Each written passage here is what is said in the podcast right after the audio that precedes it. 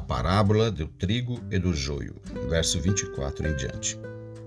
Propôs-lhe outra parábola, dizendo: O reino dos céus é semelhante ao homem que semeia boa semente no seu campo.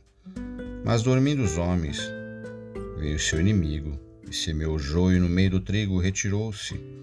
E quando a erva cresceu e frutificou, apareceu também o joio. E os servos do pai de família, indo ter com ele, disse-lhe: Senhor, não semeaste tu no teu campo boa semente? Por que tem então joio? Ele lhes disse: O inimigo é quem fez isso. E os servos lhe disseram: Queres, pois, que vamos arrancá-lo? Porém ele lhes disse: Não, para que ao colher o joio não arranqueis também o trigo com ele.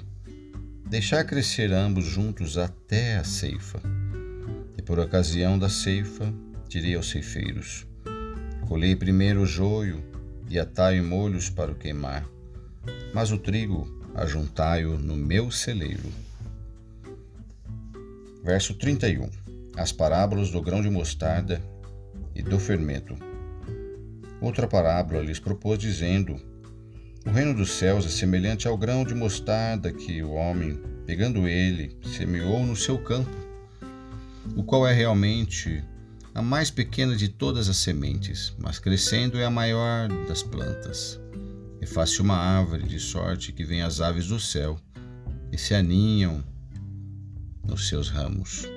Outra parábola lhes disse: O reino dos céus é semelhante ao fermento que uma mulher toma e introduz em três medidas de farinha, até que tudo esteja levedado.